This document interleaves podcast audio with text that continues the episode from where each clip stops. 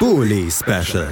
Die Vorschau auf den Bundesligaspieltag auf meinsportpodcast.de. Herzlich willkommen zum äh, Bully Special und zwar zum Top-Spiel des 14. Spieltags, das siebte Spiel, was wir heute besprechen werden. Es ist ein Duell zwischen zwei 04ern. Bayer 04 trifft auf Schalke 04 und ich treffe dafür auf Fabian Kukovic vom Knappencast auf meinsportpodcast.de. Hallo Fabian. Moin. Moin zurück und äh, es geht jetzt für Schalke als Tabellendritter tatsächlich in dieses Duell der 04er. Also man ist sogar über dem Soll, wenn man bei dieser Zahl bleibt. Ta dritter Tabellenplatz, 25 Punkte, ein 2 zu 1 Sieg gegen Union.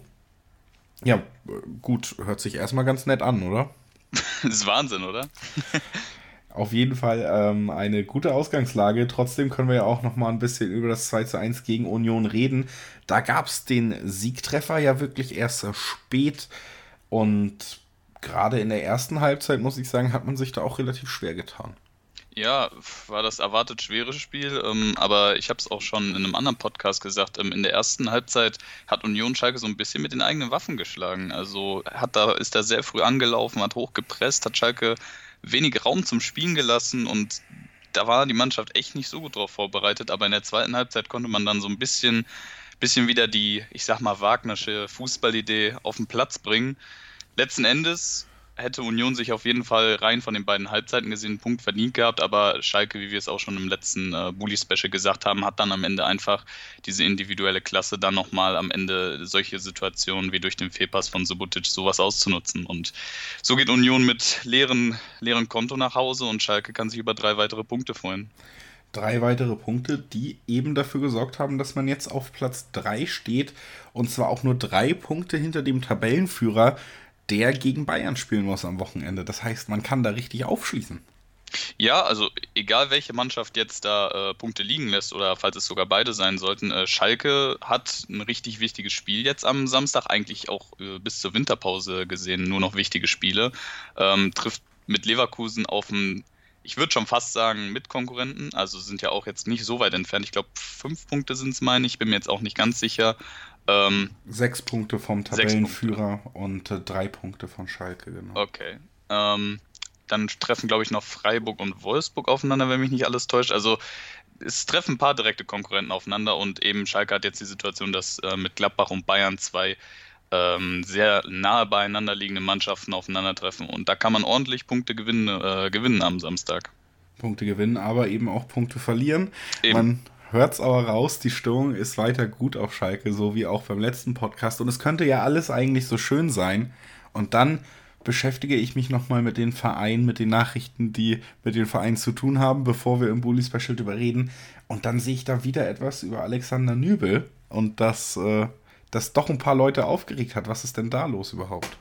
Also ähm, es gab so eine Situation heute auf Twitter, dass äh, ein Interview aufgetaucht ist, wo Alexander Nübel gesagt haben soll, auf die Frage hin, ähm, ob es denn verwerflich wäre oder inzwischen akzeptiert wäre, wenn man als Profi für beide Clubs Schalke und Borussia Dortmund in der Karriere auflaufen würde. Und äh, das hat er wohl so beantwortet, dass äh, es über mehrere Stationen hinweg für ihn okay wäre, ich glaube, das äh, Beispiel Jens Lehmann wurde da gebracht, aber ähm, viele Fans haben das so aufgegriffen nach dem Motto, er, er, wäre jetzt auch offen zu Borussia Dortmund zu wechseln. Und äh, beziehungsweise nicht nur das, sondern auch, dass er generell wieder über seine, seine Zukunft geredet hat. Und das nervt viele Schalke-Fans, äh, das kann ich auch ein bisschen nachvollziehen, aber ähm, ich würde das jetzt nicht höher kochen, als es ist. Ich glaube, wenn das ein anderer Profi von Schalke 04 gesagt hätte, dann, dann wäre der Shitstorm wes äh, wesentlich kleiner ausgefallen. Deswegen würde ich ein bisschen Ruhe darüber walten lassen. Ähm, ich kann verstehen, wenn Leute, wenn den Leuten es auf den Sack geht, dass äh, nach Leon Goretzka und ähm, davor auch noch Max Meyer an ein weiteres Talent jetzt ablösefrei den Verein verlassen sollte. Aber ja, ich würde ihm da jetzt auch nicht so den, äh, den schwarzen Peter zuschieben. Wenn man das Ganze von außen beobachtet und korrigiere mich da wirklich gerne, hat man manchmal das Gefühl, dass der sportliche Erfolg von Schalke in dieser Saison tatsächlich auch wichtig ist, weil es dann doch immer wieder diese ein, zwei Pulverfässer gibt, ein, zwei Themen, die schnell kippen könnten und dass das Schalker Publikum sehr emotional sein kann und das auch auf eine Art und Weise, die vielleicht dann nicht immer konstruktiv dem Team auch weiterhilft. Das ist ja äh, durchaus bekannt. Glaubst du, dass es äh, wirklich, äh, kannst du das bestätigen, dieses Gefühl, dass auch der sportliche Erfolg gerade vielleicht so ein paar Diskussionen wie Nübel, der wieder einer der Abgänge vielleicht sein wird, der nicht verlängert hat oder die Tönnies-Geschichte auch, die ja immer noch so ein bisschen mitspielt. Glaubst du, da überlagert der sportliche Erfolg das so ein bisschen? Ja, ähm, ganz klar. Also äh, sportlicher Erfolg tut Schalke immer gut, aber gerade in dieser Saison ist das natürlich ähm, ein Alleinstellungsmerkmal in Bezug auf diese ganzen Diskussionen. Ähm, es sind ja nicht nur die beiden, die du angeführt hast. Es sind dann noch so ganz kleine Sachen, wie zum Beispiel ein Video von Benito Rahman, was vor ein paar Wochen aufgetaucht ist, oder ähm, Nabil Bentaleb, der mal, äh, der immer noch eine Diskussion unter den Fans auslöst. Also ich glaube, wenn es diesen sportlichen Erfolg nicht geben würde, dann wäre die Luft auf Schalke ziemlich dick und ähm, ja, ich ich hatte vor der Saison schon ein bisschen Angst, als äh, dieses ganze Tönnies-Thema aufkam äh, in Bezug auf die sportliche Situation, weil du hast so ein Neuanfangsgefühl, du willst wieder einen Schritt nach vorne machen, anstatt einen nach hinten und dann kommt sowas natürlich total ungelegen. Ähm, deswegen habe ich umso mehr Respekt vor David Wagner und dem äh, ganzen Funktionärsteam, ähm, dass die da so ruhig arbeiten können und das, ähm, und das Team natürlich, dass die weiter ihren Erfolg äh, fortsetzen können, aktuell aktuell. Das wird äh, natürlich sich jetzt auch zeigen gegen Bayern 04. Die kommen mit 22 Punkten, wir haben es eben schon kurz angesprochen, drei Punkte hinter Schalke auf dem siebten Platz und vor allen Dingen mit einem 2 zu 1 gegen Bayern im Rücken. Die letzten Wochen habe ich hier über Bayern immer gesagt, man hat das Gefühl, der Verein ist so ein bisschen in einer Identitätskrise unter Bosch, weil dieser ganz spektakuläre Fußball, Offensivfußball à la Bosch, wir schießen ein Tor mehr als der Gegner, das ist das Wichtigste, komplett zu versiegen schien, sehr schwach darin, Chancen herauszuarbeiten, noch schwächer diese Chancen überhaupt zu verwerten. Meistens knappe Siege, wenn es denn welche gab, und so ein Fokus auf ja deutlich weniger Spektakel. Jetzt hatte man gegen Bayern tatsächlich das Gefühl, vielleicht ist diese Findungsphase beendet. Man hat relativ gut hinten gestanden und es trotzdem wieder hingekriegt, die ganz große Stärke Leverkusens, nämlich das Konterspiel, sehr gut auszuspielen. Allen voran muss man dann natürlich auch Bailey nennen, der zwei Tore gegen die Bayern erzielt hat. Das heißt, man kann schon sagen, da kommt auch jetzt ein Gegner mit großer individueller Klasse, nicht nur mit Konterstärke auf Schalke zu. Wie bewertest du das?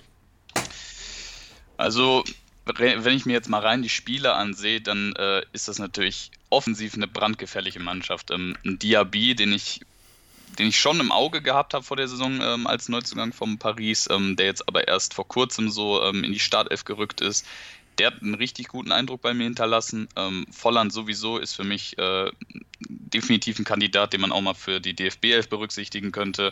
Dann äh, Bailey hat jetzt gegen Bayern nochmal gezeigt, was er kann. Ähm, also rein vom Tempo her und äh, rein vom Umschaltspiel her ist Leverkusen eine brandgefährliche Mannschaft.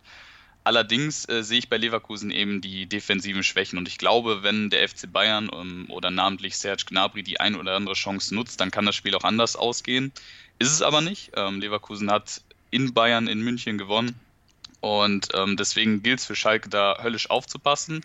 Jonathan Tah ist ja äh, gesperrt durch eine rote Karte, deswegen äh, rückt wahrscheinlich bei Leverkusen noch Dragovic nach. Deswegen, ich sehe Leverkusen defensiv immer noch sehr anfällig. Ähm, aber nichtsdestotrotz, ähm, rein offensiv muss Schalke da höllisch aufpassen, denn da hat Leverkusen für mich rein nominell mit einer der besten Qualitäten der Liga. Das auf jeden Fall, das würde ich auch so unterstreichen. Du hast die Sperre von Jonathan Tah schon angesprochen, der wird rot gesperrt fehlen. War tatsächlich in den letzten Wochen allerdings auch immer wieder selber Unruhe her. Also ob das in der Defensive überhaupt so einen negativen Einfluss haben wird, das bleibt tatsächlich abzuwarten. Auf jeden Fall, ich denke, das haben wir jetzt herausgestellt, treffen hier zwei Teams aufeinander, die noch die Möglichkeit haben, auch den Anschluss nach ganz oben zu halten durch einen Sieg. Zwei Teams, die über eine gewisse Qualität verfügen und äh, zwei Teams, die jetzt auch auf 2-1-Siege am letzten Wochenende noch zurückgreifen können, wenn es ein bisschen extra Motivation braucht. Es wird also, ja, ich glaube, es könnte tatsächlich mal ein spektakuläres Spiel werden. Ja, ähm, ich hoffe es doch. Also ähm, rein, rein von den, äh, rein auf dem Papier ist das auf jeden Fall ein Topspiel, was sich den Namen Topspiel auch aktuell verdient. Und ähm, mit Schalke trifft auch eine auswärts starke Mannschaft auf ähm, Leverkusen. Deswegen ist es für mich ein bisschen schwer, da einen Favoriten rauszufiltern. Ähm, für mich auch ein bisschen äh, gutes Beispiel, wenn man gegen Bayern vorher gewinnt, habe ich immer das Gefühl, dass die Mannschaften sich danach irgendwie ein bisschen schlechter zeigen als äh, gegen die Münchner. Aber gut, das werden wir dann am Samstag sehen. Aber Topspiel 18:30 hat sich den Namen auf jeden Fall verdient. Das hat es, da gehe ich mit. Ähm, mal gucken, ob ich auch bei deinem Tipp mitgehen werde, denn den möchten wir natürlich jetzt auch noch zum Abschluss hören. Ja, ähm, ich würde richtig gerne auf den Sieg von Schalke tippen, ähm, aber ich habe so ein ganz flaues Gefühl bei Leverkusen. Leverkusen ist für mich ähm, eine Mannschaft, die sich jetzt fangen könnte, aber ich glaube, am Ende wird es ein 1 zu 1 unentschieden. 1 zu 1 Unentschieden zwischen Leverkusen und Schalke. Ich äh, tippe tatsächlich auch auf ein Unentschieden, allerdings eins, wo noch ein paar Tore mehr fallen werden, nämlich genau zwei. Ich tippe auf ein 2 zu 2 zwischen den beiden Kontrahenten. Und das ergibt zusammen vier und dann sind wir wieder beim 0-4er-Duell und der Kreis ist geschlossen, würde ich sagen. Das ist ein schöner Abschluss. Finde ich auch. Danke, Fabian, dass du dabei warst. Kein Thema, immer wieder gerne. Und wir haben jetzt auch den Sonntag, äh, den Samstag abgeschlossen und noch den Sonntag vor uns. Das heißt, es gibt noch mehr Spiele, die wir hier im Bully Special besprechen werden nach einer kurzen Pause. Bleibt also gerne dran, wenn ihr euch das auch noch anhören möchtet. Bully Special. Die Vorschau auf den Bundesligaspieltag auf meinsportpodcast.de. Der Knappencast mit Fabian Kukowitsch. Der Podcast zu den Königsblauen. Jede Woche neu auf meinsportpodcast.de.